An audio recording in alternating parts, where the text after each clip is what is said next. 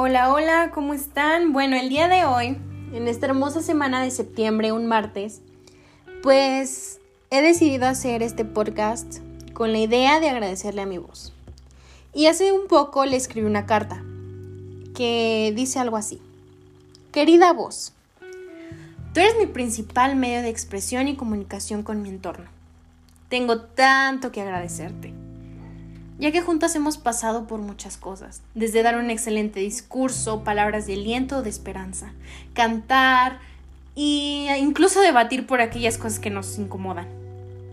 Eres grandiosa, armoniosa, dulce, cortés, alegre y fuerte. Has llegado a impresionar a los diferentes públicos con los que te has presentado, dando a notar fortaleza y una excelente estructura.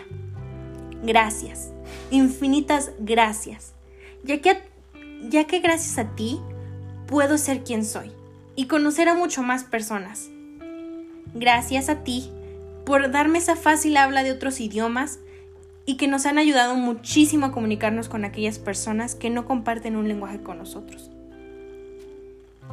Quiero decirte que gracias a ti pude confesar mis sentimientos con las demás personas y puedo continuar inspirando a más. Eres una voz admirable y te quiero seguir consintiendo como la excelente voz que eres.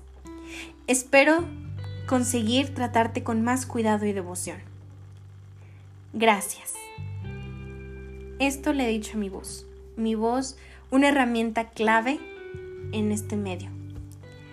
Y ustedes que tienen que agradecerle a su voz.